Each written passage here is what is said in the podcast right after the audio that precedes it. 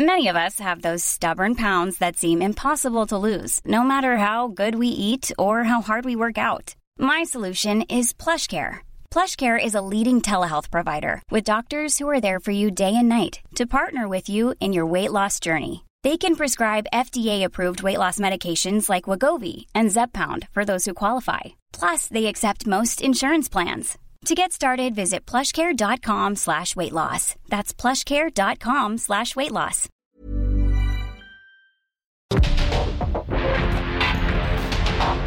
Porque el mundo actual no se entendería sin la economía, las finanzas y los negocios. Acompaña a Mario Maldonado, el columnista de negocios más joven y objetivo del periodismo financiero en su programa. Bitácora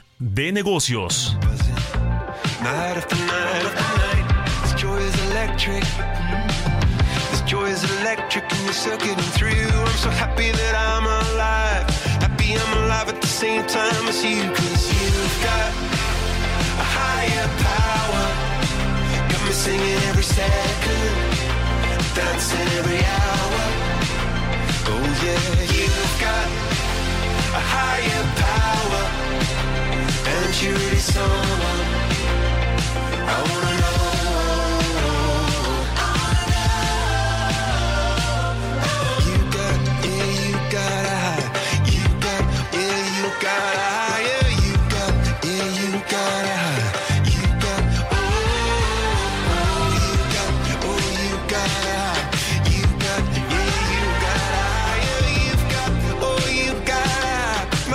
up shaking just to let you know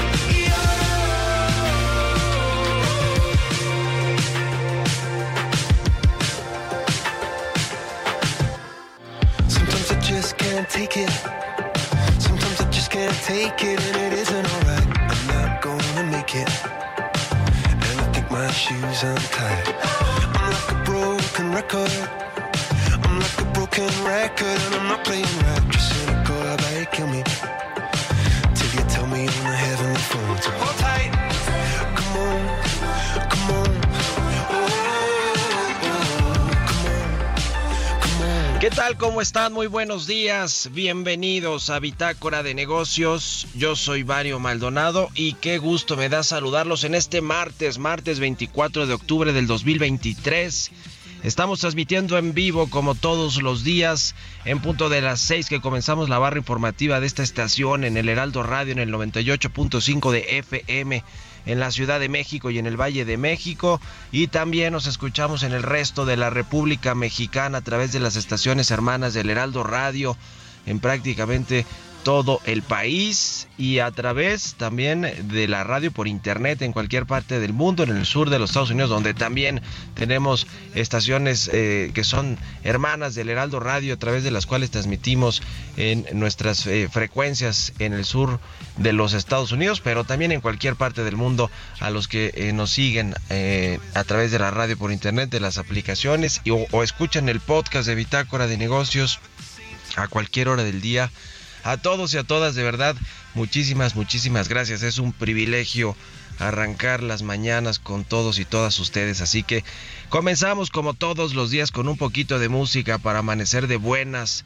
Y antes de entrarle a la información, esta semana estamos escuchando canciones de Coldplay, esta banda británica formada en Londres en 1997 y que extenderá su gira Music of the Spheres World hasta el verano del 2024 en 20 ciudades de Europa. Esta que escuchamos de fondo se llama Higher Power es una de sus canciones, eh, pues eh, de su más reciente álbum de estudios de, que se llama Music of the Spheres, precisamente como su gira y que se lanzó en octubre del 2021. La canción fue escrita por los cuatro integrantes de la banda de Coldplay y la vamos a estar escuchando hoy aquí en Bitácora de Negocios y le entramos ahora sí a los temas, le entramos a la información. Vamos a hablar con Roberto Aguilar en unos minutos sobre lo más importante que sucede en las bolsas y en los mercados financieros. Los, los, mercados se estabilizan con cautela a la espera de datos económicos de Estados Unidos y de los reportes trimestrales. La actividad empresarial en la zona euro empeora y se acerca al bloque económico en una a una recesión este bloque económico de la zona euro. También General Motors estima en 200 millones de dólares semanales el costo de la huelga automotriz, que es momento que no termina y retira previsiones de ganancias anuales esta compañía armadora de autos, fabricante de autos de los Estados Unidos. Vamos a platicar también con Ernesto Farley, como todos los martes, sobre la necesidad de una reforma fiscal integral y otras reformas. Vaya que va a requerirse una reforma fiscal al inicio del próximo gobierno, llegue quien llegue, si sigue o no Morena en el poder o si el, eh, la oposición, el Frente Amplio por México, Movimiento Ciudadano logran ganar la elección presidencial, quien sea que llegue, va a tener un gran problema fiscal por lo que está presupuestado en el paquete económico 2024 en términos precisamente de déficit fiscal cada vez hay menos, va a haber menos espacio fiscal para los gobiernos para poder eh, pues financiar su enorme gasto público como el que se está proponiendo para el próximo año y con un déficit que va a subir al arriba del 5% del Producto Interno Bruto que no lo veamos desde 1989. Así que vamos a platicar los detalles con Ernesto Farril, vamos a hablar también con el senador del Partido Acción Nacional, Damián Cepeda. Eh, sobre el tema de los fideicomisos del Poder Judicial de la Federación que finalmente el Senado de la República reconoció que sí va a afectar a los trabajadores y además ayer entre que sí aceptó Norma Piña, la presidenta de la Corte y del Consejo de la Judicatura, ir a dialogar con los senadores de Morena y de oposición sobre el tema de los fideicomisos, pues resultó que el, el presidente de la Junta de Coordinación Política del Senado, eh, un morenista que también quiere ser aspirante a la candidatura de Chiapas, Eduardo Ramírez Aguilar, pues le dijo que no, que no recibía a la ministra y pues la ministra obviamente dijo que no había condiciones y que pues entonces no iba, siempre no iba o no va a ir a la corte, al Senado, la presidenta de la Corte a discutir el tema de los fideicomisos. Bueno, le vamos a entrar eh, a los detalles, vaya que este tema ha sacado eh, ha generado muchísima polémica y lo ha puesto en la agenda el presidente López Obrador y su eh, su bancada de legisladores morenistas y de partidos aliados. Le vamos a entrar al tema con el, senador del PAN, Damián Cepeda, y vamos a hablar también con Jesús Carrillo, director de Economía Sostenible del Instituto Mexicano para la Competitividad. Vamos a hablar de petróleos mexicanos, este tema que le hemos dicho que también está incluido en el paquete económico del próximo año, la reducción de la carga fiscal de Pemex, este famoso derecho de utilidad compartida que va a reducirse a un histórico 35%. Es decir, a Pemex se le da muchísimo dinero y además de que se, le, subsidia a las gasolinas y se subsidia la operación de Pemex, todavía se le da beneficios fiscales. Así las cosas con esta empresa. Así que le vamos a entrar a todo este tema. Vamos a hablar un poquito de la Fórmula 1 también, que el Gran Premio de México se desarrollará se llevará a cabo este fin de semana aquí en la Ciudad de México. Le vamos a entrar a estos y otros temas hoy aquí en Bitácora de Negocios, así que quédense con nosotros en este martes 24 de octubre de aquí hasta las 7 de la mañana. Vámonos al resumen de las noticias más importantes para comenzar este día.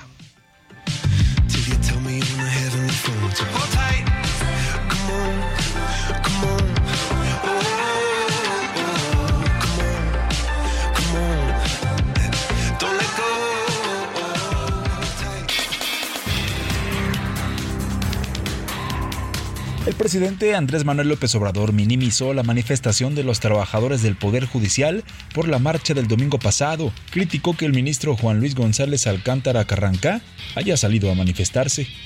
Yo no comparto el que se defiendan privilegios, pero respeto el derecho que tienen de manifestarse. Marcha un ministro, ¿no? que gana 700 mil pesos mensuales. Le debería dar vergüenza.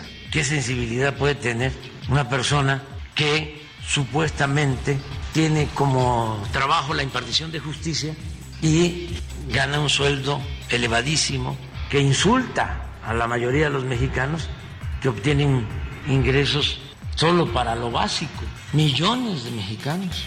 Por su parte, Eduardo Ramírez, presidente de la Junta de Coordinación Política del Senado, aseguró que no existe una invitación formal por parte de esa instancia legislativa para que la ministra presidenta de la Suprema Corte acuda al Senado y exponer el tema de la desaparición de los 13 fideicomisos. El gobernador de Nuevo León, Samuel García, a través del Consejo Jurídico de Gobierno de la entidad Ulises Carlín de la Fuente, entregó al Congreso local la solicitud de licencia para que el mandatario se separe de su cargo por seis meses y buscar la candidatura de Movimiento Ciudadano de cara a las elecciones presidenciales del 2024. De acuerdo con datos de la Secretaría de Economía, Canadá ha enviado 16.120 millones de dólares a México de flujos de inversión extranjera directa a la industria de la minería, excepto petróleo, gas y servicios relacionados, en forma acumulada hasta el primer semestre del 2023. A poco más de dos semanas de la incursión armada de Hamas en territorio israelí y los ataques subsecuentes contra Gaza como represalia, la economía de Israel ya comienza a sufrir los estragos y el gobierno se prepara con medidas que permitan amortiguar el impacto. El gobierno está planeando un programa masivo de estímulo en tiempos de guerra y el déficit presupuestario posiblemente se ampliará este año al 3.5% del PIB.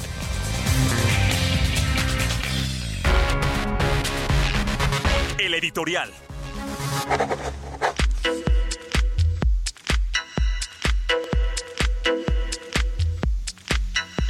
Bueno, pues además de que acaba de salir el dato de la inflación anual en México que se ubicó en 4.27% durante la primera quincena de octubre, es el menor nivel de los precios al consumidor de los últimos 31 meses que vamos a platicar también al ratito con Roberto Aguilar, pero este es el dato que acaba de salir del el INEGI, 4.27% en la primera quincena de octubre, sigue a la baja la inflación desacelerándose y afortunadamente el índice de precios al consumidor. Pero hablando de la inflación y de la economía, también ayer eh, se dio a conocer este indicador global de la actividad económica por parte del INEGI para el mes de agosto que creció 3.5% anual eh, en la economía mexicana según este indicador el IGAE este dato estuvo por encima de lo que se pronosticó hace unos días por el propio Instituto Nacional de Estadística y Geografía, el INEGI, que había previsto un avance de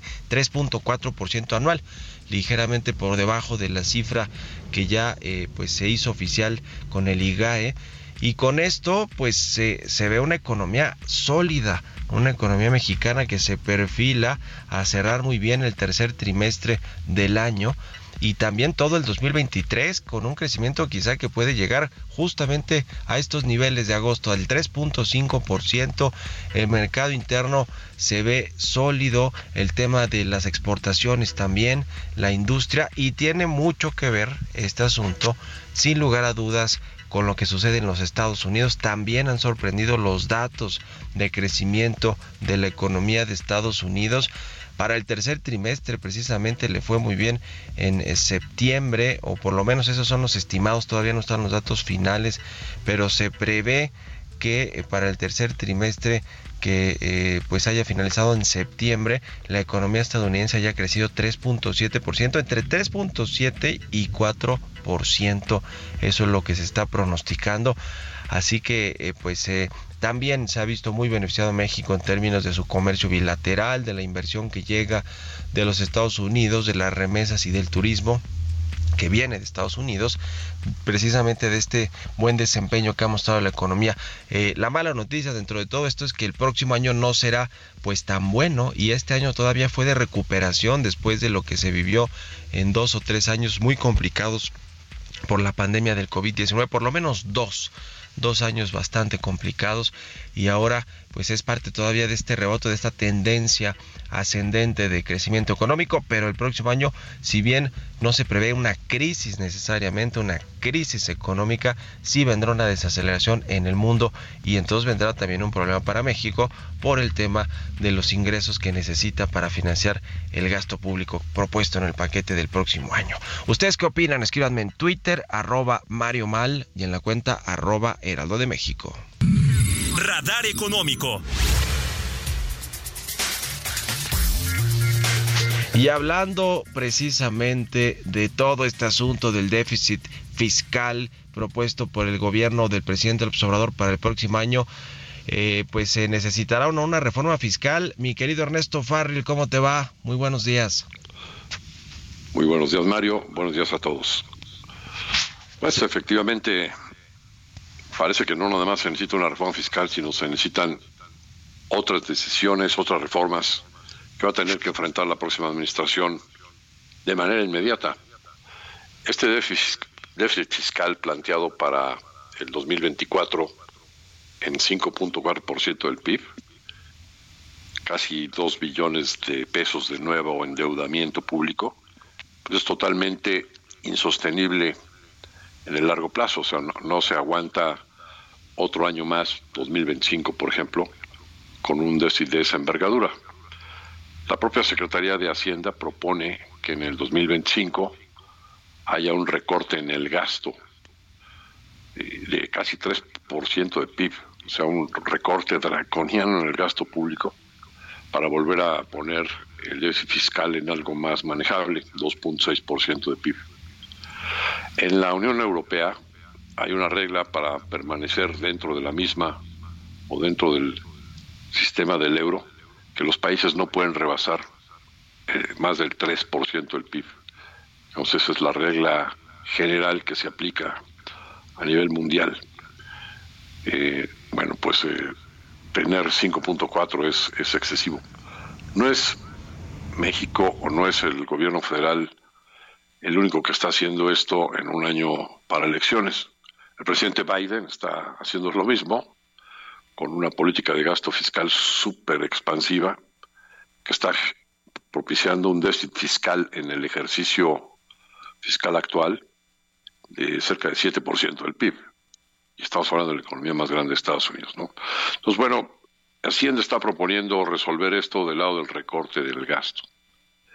Y luego, hace unos días, el Fondo Monetario Internacional pues propuso que se dé una reforma fiscal enfocada del lado de los ingresos y propone que esos ingresos crezcan en los próximos dos años vía incremento de impuestos eh, en 2,5% del PIB. Bueno, pues ¿quién tiene la razón? ¿El Fondo Monetario o Hacienda? Bueno, me parece que normalmente cuando hay que hacer un ajuste importante en las finanzas públicas, hay que atacar a los dos lados de la ecuación. por un lado, habrá que reordenar el gasto y por otro lado, habrá que eh, pues propiciar una reforma fiscal e incrementar la recaudación en general.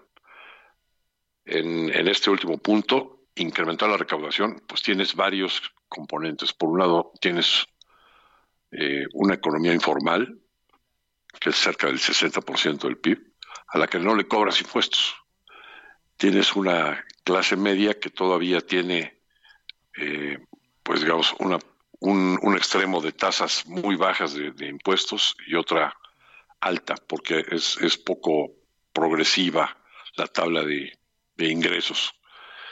Y luego tienes a los grandes contribuyentes a los que les ha estado eh, encajando el diente, pero pues es, me parece que ya esa, esa parte pues está relativamente agotada. No, no, se va a poder obtener mucho más de este segmento de los grandes contribuyentes en el futuro, aunque el SAT dice que sí, todavía se puede. Pero pues eh, incrementar los impuestos como propone el Fondo Monetario, eh, como el IVA, alimentos y medicinas, eh, pues en un gobierno que probablemente no tenga mayoría del Congreso va a estar realmente complicado. Y del lado del gasto también está bastante difícil cuando sabes o ya tienes evidencia que los servicios públicos están dando resultados realmente deficitarios, ¿no? O, eh, Sí.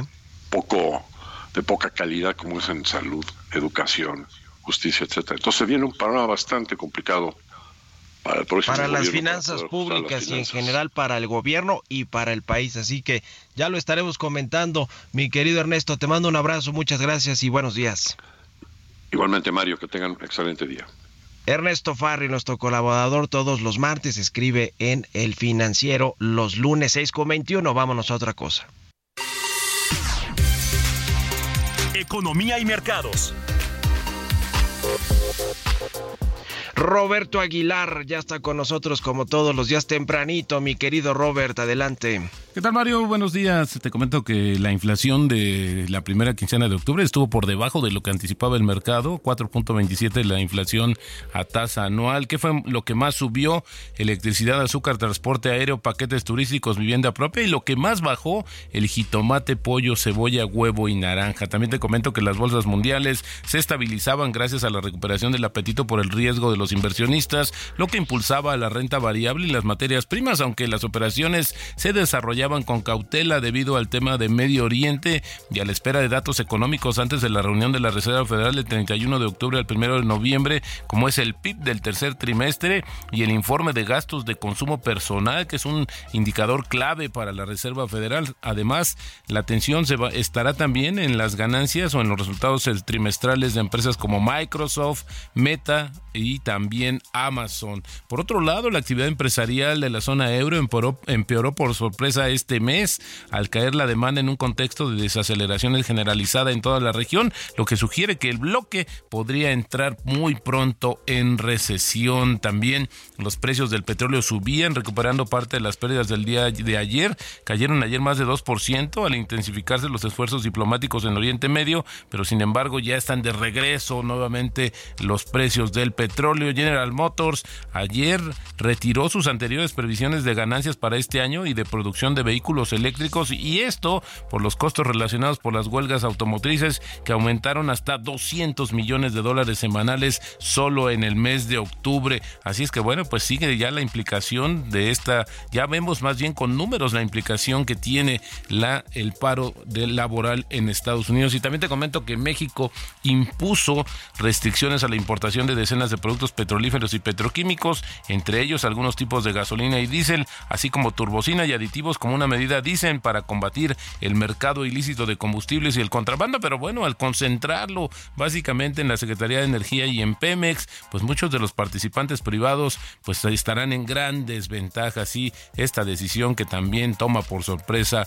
a el mercado. Te comento que el tipo de cambio está cotizando en estos momentos en 18.15 y con esto, bueno, se ha recuperado también a la par justamente de, de, una mejor cara de los mercados financieros en este día. 4.36 es la pérdida acumulada en lo que va de este mes. Buenísimo, muchas gracias mi querido Robert y nos vemos al ratito en la televisión. Gracias Mario, muy buenos días. Sigan a Roberto Aguilar en Twitter o en ex, arroba eh, Roberto AH. Vámonos a la pausa y ya volvemos con más aquí a Bitácora de Negocios.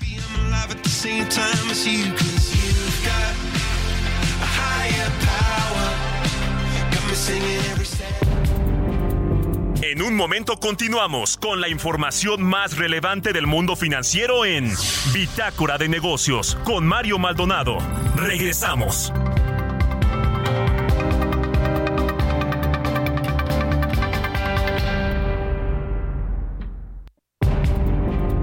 Estamos de vuelta en Bitácora de Negocios con Mario Maldonado. Night after night after night, joy is electric. Is electric and you're circuiting through. I'm so happy that I'm alive. Happy I'm alive at the same time as you, cause you've got a higher power. Got me singing every second, dancing every hour. Oh yeah, you've got a higher power. And you're really someone I wanna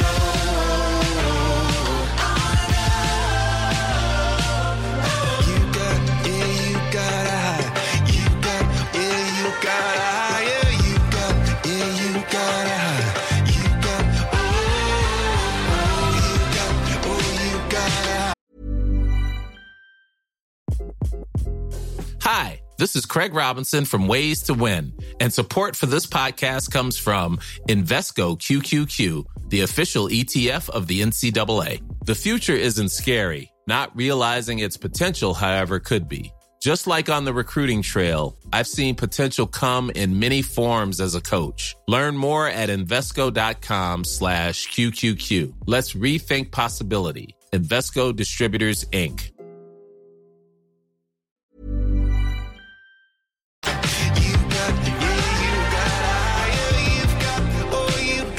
Ya estamos de regreso aquí en Bitácora de Negocios. Son las 6 de la mañana con 31 minutos, tiempo del centro de México. Y regresamos con un poquito de música antes de irnos con la información en esta segunda mitad del programa. Estamos escuchando a Coldplay, a estos británicos de Coldplay que nacieron en eh, Londres, Inglaterra, en 1997. Fue cuando se formó esta banda muy, muy exitosa que recientemente hizo su gira eh, Music of the Spheres World que se va a extender hasta el verano del próximo año en varias ciudades de Europa. Y esta que escuchamos de fondo se llama Higher Power, es de su eh, más reciente álbum de estudio que también se llama Music of the Spheres, que se lanzó en octubre del 2021. Y bueno, pues suena bien esta canción para martes. Vámonos con esto al segundo resumen de noticias con Jesús Espinosa. Can't take it and it isn't alright. I'm not gonna make it. And I think my shoes untied.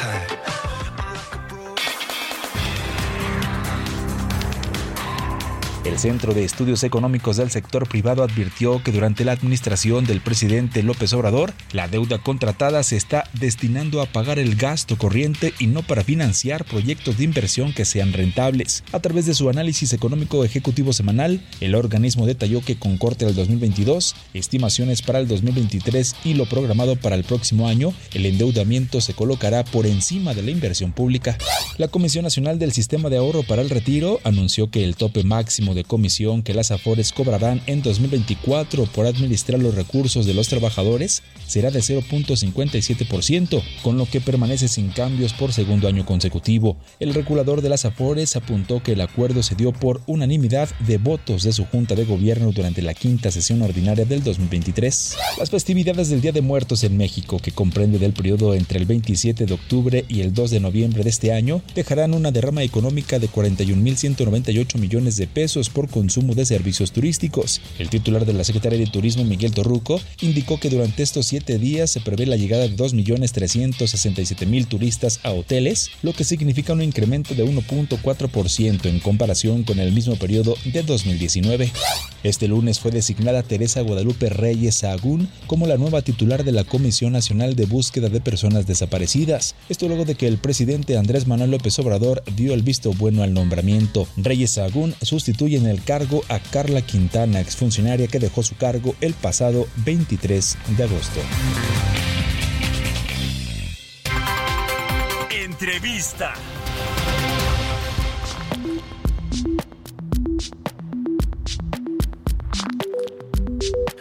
Y bien, ya le platicaba todo este, eh, toda esta polémica que se ha generado alrededor de la extinción de los fideicomisos del Poder Judicial de la Federación, estos 13 de 14 fideicomisos que más o menos significan una bolsa de 15 mil millones de pesos, poquito más de eso, y que bueno, pues eh, entre que pasó al Senado ya este, este, esta minuta, este dictamen que, que vino de la Cámara de Diputados y que pues en el Senado todo parece que también va a pasar porque se requiere solamente la mayoría simple y entre que se reconoce que sí va a afectar a los trabajadores y no solo a la cúpula del Poder Judicial y entre que se invita a los ministros a discutirlo, a la presidenta de la Corte y del Consejo de la Judicatura, Norma Piña, que aceptó ir a dialogar con los senadores y después pues ya no, que siempre no, porque el presidente de la Junta de Coordinación Política le decía el morenista Eduardo Ramírez Aguilar, pues dijo que no, que yo, que, que, que casi que no era bienvenida.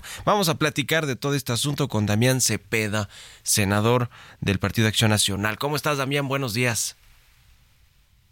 Muy buenos días, Mario. Qué gusto en saludarte a ti y por supuesto que a todos los que nos están escuchando. Igualmente, pues platícanos más de este asunto de los fideicomisos, todo lo que ha sucedido ahora que pasó a la cancha del Senado.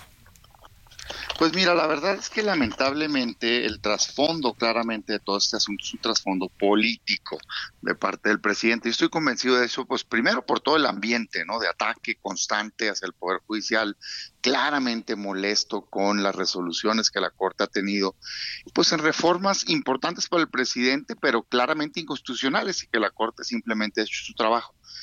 Y a raíz de eso, pues lanza esta andanada este, para cortar presupuesto vía eliminar fideicomisos al Poder Judicial. Y, yo te digo que, reconociendo que por supuesto que puede haber un esfuerzo de austeridad, pero creo que es político por, primero, el contexto de ataque brutal y segundo, la irracionalidad con la cual han estado eh, actuando. ¿A qué me refiero? Pues esta falta de análisis objetivo del tema. Mira, te doy algunos datos. El presupuesto total del Poder Judicial es de 84 mil millones de pesos, ¿sí?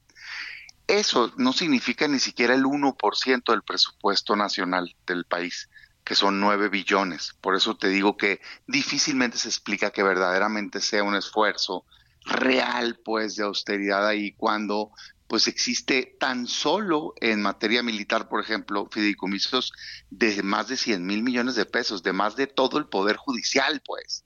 Entonces, hay esta confusión que se ha impulsado, creo yo que con toda intención, de que la Corte es quien administra este dinero, y eso es una mentira. O sea, quien me está escuchando debe saber que de los 84 mil millones de pesos que tiene la Corte, solo 6 mil están asignados a la Suprema Corte de Justicia de la Nación. Otros 3 mil están al Tribunal Electoral y el 90% lo administra un órgano distinto que se llama Consejo de la Judicatura que es un órgano que administra el dinero para que funcionen todos los juzgados de distrito del país, todas las magistraturas y no la corte. Y a ellos es a quienes les pega este recorte de este fideicomisos. Ahora, oye, pues pero seguramente hay privilegios y los pueden quitar. Yo estoy de acuerdo, ¿eh? O sea, esta postura radical a veces que agarran algunas organizaciones de la oposición de no se toca y ni un pelo y no sé qué, a mí no me cuentes en esa cubeta. O sea, todo institución puede ser sujeta de una mejora, eso sin duda. Lo que tenemos que proteger es la autonomía y la independencia del órgano y que no afecte sus funciones. Y el problema es que cuando revisa estos fideicomisos, si bien algunos temas sí yo estaría de acuerdo en que se pueden revisar, otros, la verdad es que tienen que ver con la infraestructura para la justicia, tienen que ver con capacitación del personal, tienen que ver con implementación de las reformas. Pues eso no tiene nada que ver con austeridad. Yo te diría, es más, eso a lo mejor hasta necesitamos incrementarlo, Mario, porque la justicia es uno de los principales este, pendientes que tenemos en el país. Ahora, si el debate es si deben de tener seguro de gastos médicos mayores, yo le diría a la oposición y al propio perjudicial, eh, eh, no, no, no defendamos eso. O sea, Mira, más allá de si alguien está de acuerdo en que se tengan o no, la verdad es que la ley dice que los funcionarios tienen derecho al ISTE. Y punto, pues. Entonces, ahí te pones en un escenario en donde estás perdiendo la narrativa. Además, debo decirte, Mario, que, por ejemplo, el Poder Legislativo ya se lo quitó hace rato, pues, ¿no? Esta legislatura nos lo quitamos, nosotros no tenemos. Ni el senador tiene, ¿eh? No, para que tengas el dato. Y el Poder Ejecutivo tampoco nadie tiene. Entonces ahí es donde, oye, pues sí creo que el Poder Judicial tiene que entender que es un nuevo momento. ¿No? Eh, prestaciones complementarias, Mario. Nada más su nombre lo dice, complementarias, pues yo diría, ah, caray, y como por qué, ¿verdad? La ley del ISTE también a los trabajadores del Estado nos da, dependiendo cuando pasas un tiempo de trabajo, una pensión por ley, pues, ¿no? Porque alguien va a tener una pensión copeteada o un recurso adicional a eso. No hace sentido. Si es un privilegio, pues. O sea, oye, eso, ese tipo de cosas que tiene Pemex o CFE que no paga luz, pues, ¿no? Por ejemplo, sus trabajadores, pues no, no es algo que tengas nadie más en el país, pues, ¿no? Sí, o sea, la oposición está dispuesta a revisar con, con lupa, con detalle todos estos fideicomisos, pero sí cuidar que no le afecten a los trabajadores de base del Poder Judicial, que son muchísimos, más de 55 mil trabajadores de base ni a los secretarios, ni a los jueces, ni a los magistrados, Mario. O sea, los ministros no están metidos aquí. Por ejemplo, a ver, oye, ¿te parece un lujo que si un juez sea una zona de peligro, ¿no? eh, tenga algún tipo de seguridad, a mí no. O sea, me parecería un lujo que todos tengan seguridad, pero que un juez, por ejemplo en Colima, donde ya mataron a otros jueces, ¿no? Por hacer sus funciones. Si hay que entender que hay jueces que están decidiendo temas penales muy delicados o fiscales o, en fin, o intereses del crimen organizado. Necesitan una protección como tiene protección la secretaria de Seguridad Pública del gobierno federal, pues, ¿no? O algunos otros cargos delicados. Entonces, a mí me parece que esto se hubiera solucionado, Mario, si todos, ambos bandos, entráramos a un análisis objetivo. Yo por eso proponía una reunión histórica entre el legislativo y el judicial, no tanto con la propia presidenta. Digo, bienvenida si quiere ser, es parte del problema, Mario, de esta dualidad que tienen histórica en el Poder Judicial, en donde la presidenta de la Corte es también presidenta del Consejo de la Judicatura. Eso es algo que no debería ser, precisamente por este tipo de escenarios. La están desgastando, pues, ¿me entiendes? Con temas administrativos. Debería ser un responsable administrativo del Poder Judicial y abrir en una sesión televisada, yo te diría, es más, ¿no? Este, punto por punto, a ver este fideicomiso, cuántos beneficiarios tienen, en qué se va, exactamente en qué se lo han gastado en los últimos años. ¿Es o no una necesidad? Y yo lo que he estudiado y lo que he visto, te digo y le digo a quien me está escuchando, que nos vamos a encontrar con que mucho de eso es dinero bien invertido para infraestructura, para implementación de reformas, para capacitación de jueces y magistrados, y creo que debería ser no solo conservado, sino en algunos casos, o para los poderes locales, también invertir más en la justicia, Mario. Entonces sí se me hace irracional la postura de Morena, creo que no va a cambiar, creo que claramente hay una instrucción del presidente de atacar al Poder Judicial, pero también creo, Mario, que no va a pasar porque lo van a aprobar lo vamos a impugnar y no tengo ninguna duda de que la Corte lo va a declarar inconstitucional. Sí, e, eso es lo que te iba a decir, la ruta ya está clara, ¿no? Trazada porque se va a aprobar con la mayoría simple, que es la que se requiere y que sí tiene Morena aún en el Senado con sus partidos aliados, y después vendrán estas acciones de inconstitucionalidad que, que nos comentaba otro senador en la televisión hace unos días que irían en, en la ruta de, de ir a impugnar o a de declarar inconstitucional, buscar la inconstitucionalidad, tanto de la extinción de los fideicomisos como del recorte al presupuesto del poder, del poder Judicial el próximo año, ¿no? O sea, irían en esas dos vías al mismo tiempo para que la Corte pues defina sobre esos dos temas. Yo creo que claramente eh, tiene dos argumentos centrales para declarar inconstitucional ambas cosas. La primera es claramente en los fideicomisos el, el tocar derechos adquiridos. Tú no puedes quitarle prestaciones adquiridas a alguien, pues, ¿no? Entonces eso, digo, creo que claramente eso va, va a tener este éxito, aunque el propio dictamen trae algunas matices, pero creo que lo van a puntualizar más. Segundo, me parece que hay un alegato que hacer similar al que se hizo en su momento en el caso del INE. Dentro de los muchos alegatos que se hacían para buscar la inconstitucionalidad que se logró de la reforma electoral, había uno central que básicamente se decía, es que le estás debilitando tanto a través de tu reforma que lo estás incapacitando para llevar a cabo su función que tiene por obligación en la Constitución.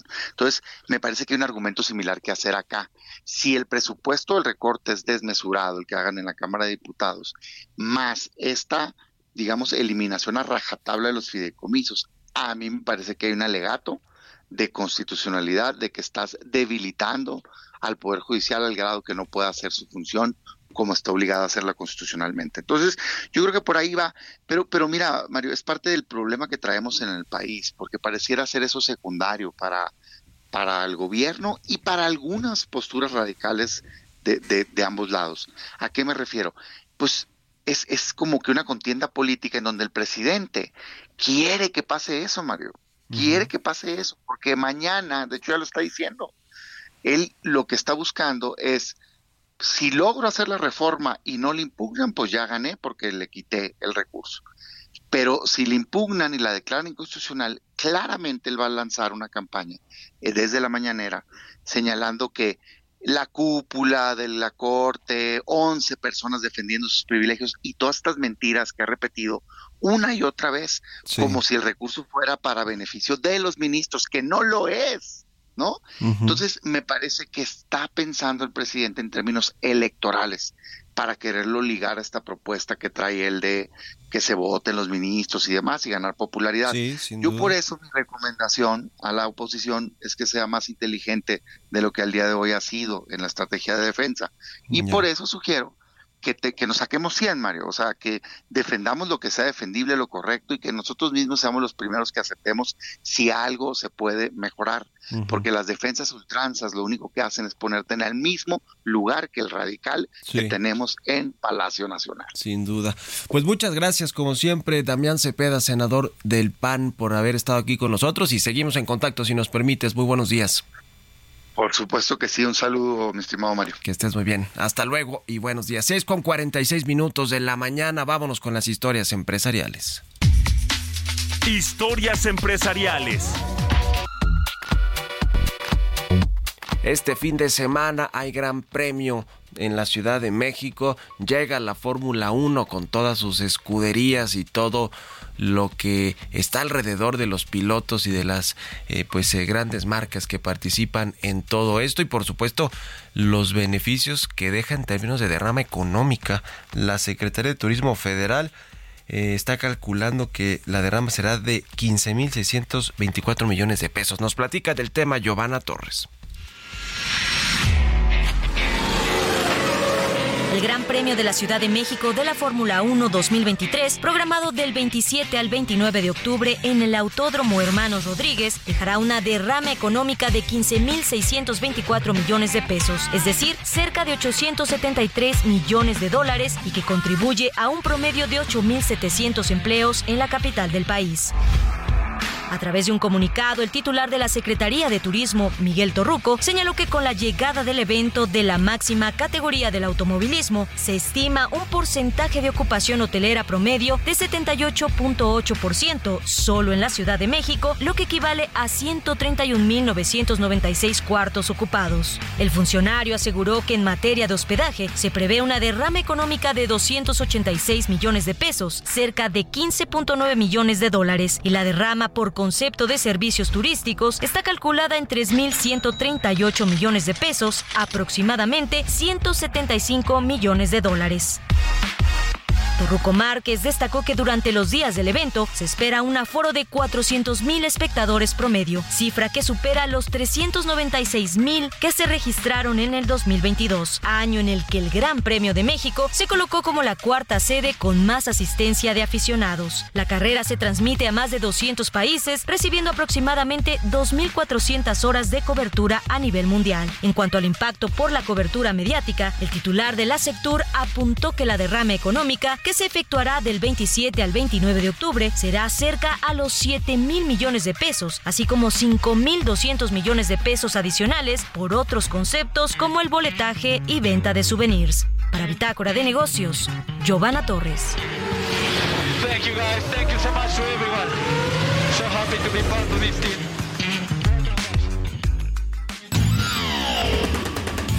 Mario Maldonado en Bitácora de negocios. Y bien, vamos a platicar eh, con Jesús Carrillo, director de Economía Sostenible del INCO, a quien me da gusto saludar. ¿Cómo estás, Jesús? Buenos días. ¿Qué tal, Mario? Muy buenos días. Encantado de saludarte a ti y al auditorio. Oye, el tema de petróleos mexicanos eh, y el presupuesto del próximo año, pues eh, no deja de ser también algo que llama mucho la atención, no solo por los, eh, los, los recursos que le transfiere el gobierno federal para subsidiarla, para subsidiar a petróleos mexicanos y también las gasolinas y todo lo que sabemos que sucede, pero además le está reduciendo la carga fiscal a Pemex a un histórico 30% de este famoso DUC, ¿no? Derecho de utilidad compartida. ¿Cómo lo ven en el IMCO? ¿Cuál es su análisis de todo esto? Pues, pues mira, Mario, por, por una parte, eh, como nosotros hemos puntualizado desde hace ya varios años, no es la carga fiscal la que está manteniendo en el rezago a Pemex, tiene una serie de condiciones operativas que la hacen una empresa pues muy endeudada, con muchos problemas, que le falta inversión, etcétera, y eso no se va a arreglar nada más con una eh, reducción de impuestos. De entrada, habría que revisar en la ley de ingresos sobre hidrocarburos cómo es que recupera costos. Pero bueno, por un lado, yo creo que no es la medicina que Pemex necesita. Y por el otro lado, bueno, pues nada más se aprietan más los recursos para la federación. Como tú sabes, Mario, en el, en el presupuesto, en, en la ley de ingresos o, iniciativa para el año que entra, se contempla una reducción de los ingresos petroleros del 24%. Entonces, esto lo que, lo que estamos viendo ahora la, una producción adicional, pues lo que hace es inclinar más la balanza. Esto es de los ingresos petroleros totales, pero eso se dividen entre los del gobierno federal que entran principalmente por el DUC y los de Pemex. Los del gobierno federal, Mario, para el año que entra, están programados en caer un 41%. Y entonces con esta reducción del DUC, pues van a caer un, todavía más. Entonces, sí, es, una presión que, eh, como además no se cambiaron los, las estimaciones de los ingresos en general, pues entonces yo, yo pensaría que lo único que va a pasar es que el gobierno federal tendrá que endeudarse más o tendrá que eh, recurrir a nuevas, eh, a, a formas innovadoras de ir a recaudar. ¿Cómo ves el tema que ha mencionado el secretario de Energía, el nuevo secretario de Energía que sustituyó a Rocío Nale, sobre el, dejar de, exportar petróleo y todo eh, lo que se produce refinarlo en México, que es parte de la eh, política de supuesta autosuficiencia energética del presidente López Obrador, que pues no es posible porque en el presupuesto del próximo año, en el marco macroeconómico, pues están presupuestados un, un millón de barriles más o menos de exportación al día y, dicen que lo van a, bajar, no sé, hasta 200 mil o 300 mil barriles. ¿Será posible esto o es un balazo en el pie de las finanzas públicas del país y de Pemex? Pues mira, yo creo que sí sería un balazo en el pie y tan lo sería que la Secretaría de Hacienda no estaba en este entendido y por lo tanto hizo sus estimaciones con más o menos un millón de, de, barriles de exportación diarios. Y es que, Mario, es falso que la refinación sea un mejor negocio que la exportación de petróleo. Lo es en todo el mundo, pero lo es más en México porque la refinación en México tiene pérdidas brutas. Eso significa, Mario, que apenas empiezan a operar nuestras seis refinerías en territorio nacional, ya tienen pérdidas, es decir, sus costos de producción son mayores a sus ingresos por ventas. Entonces esto las hace pues realmente muy poco competitivas y, elevar su, su nivel de, producción no va a arreglar esto porque tienen otra serie de problemas, como te decía, que no son financieros sino operativos. Entonces, eh, no tienen coquizadoras, producen mucho combustóleo, la dieta de crudo que recibirían en México no sería la que necesitan. Entonces, eh, hay una serie de, de, situaciones que hacen, pues francamente, inviable esta, esta eh, declaración del, del, secretario de Energía, pero bueno, eh, si, si esto hace que se cambie la postura de Hacienda, pues entonces sí sería un, un, un, golpe muy, muy duro para las finanzas públicas y además habría que ver cómo reaccionan los mercados porque la integración vertical de Pemex estaría dándose de hecho y habría que ver cuáles son los precios a los que se transfieren el crudo de Pemex Exploración y Producción hacia las refinerías. Eso también ocasionaría problemas incluso, en mi opinión, con la Security Exchange Commission, con los Estados Unidos en, en, en, materia de la bolsa, donde Pemex es donde puede ir a, a endeudarse. Entonces sí, realmente creo que eh, pues es un despropósito esta, esta, esta iniciativa. Ya, pues qué, qué asunto con el tema del sector energético, en este caso de los hidrocarburos y de petróleos mexicanos. Así que estaremos en contacto si nos permites y te agradezco estos minutos para el Heraldo Radio Jesús Carrillo, director de Economía Sostenible del IMCO. Muchas gracias y buenos días. Gracias a ti, Mario. Buenos días. Que estés muy bien. Hasta luego. Con esto nos despedimos. Gracias a todos y a todas ustedes por habernos acompañado este martes aquí en Bitácora de Negocios. Se quedan en estas frecuencias del Heraldo Radio con Sergio Sarmiento y Lupita Juárez. Nosotros nos vamos a la televisión, al canal 8 de la televisión abierta, las noticias de la mañana. Y nos escuchamos aquí mañana tempranito a las 6. Muy buenos días.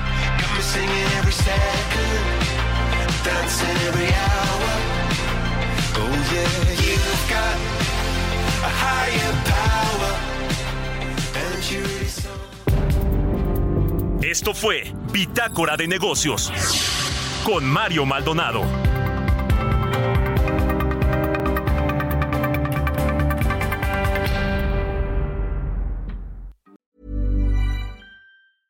Hey it's Paige DeSorbo from Giggly Squad. High quality fashion without the price tag. Say hello to Quince. I'm snagging high-end essentials like cozy cashmere sweaters, sleek leather jackets, fine jewelry, and so much more. With Quince being 50 to 80% less than similar brands. And they partner with factories that prioritize safe, ethical, and responsible manufacturing. I love that. Luxury quality within reach. Go to quince.com slash style to get free shipping and 365 day returns on your next order. Quince.com slash style.